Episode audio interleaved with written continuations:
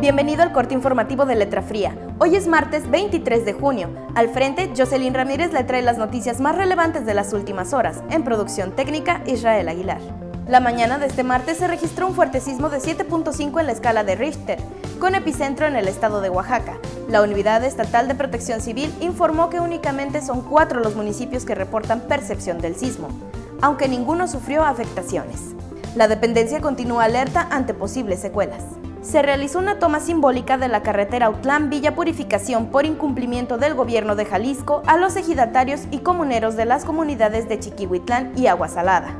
Debido al bloqueo de las cuentas públicas de Autlán de Navarro, el pago de servicio como la luz eléctrica pública a la Comisión Federal de Electricidad se ha retrasado, lo que podría en riesgo el funcionamiento de los ocho pozos activos de agua potable que abastecen las colonias del municipio. El director de agua potable, Eduardo Córdoba Villanueva del Ayuntamiento de Autlán, expresó que está preocupado por la situación. Sin embargo, confía en que podrá recibir el apoyo de la CFE y así evitar el corte de la energía eléctrica. Sin embargo, hasta el momento no han obtenido respuesta.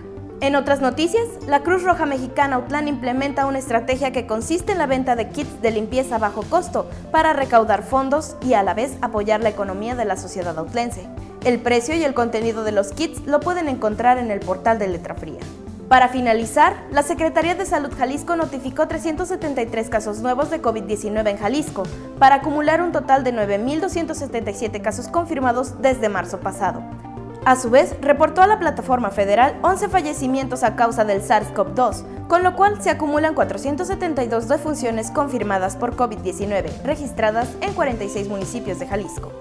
Este espacio es patrocinado por Tinta Magenta, Exportaciones Cepeda, Llantas y Servicios Robles y Nissan Rancagua. El equipo de Letra Fría les desea un excelente día.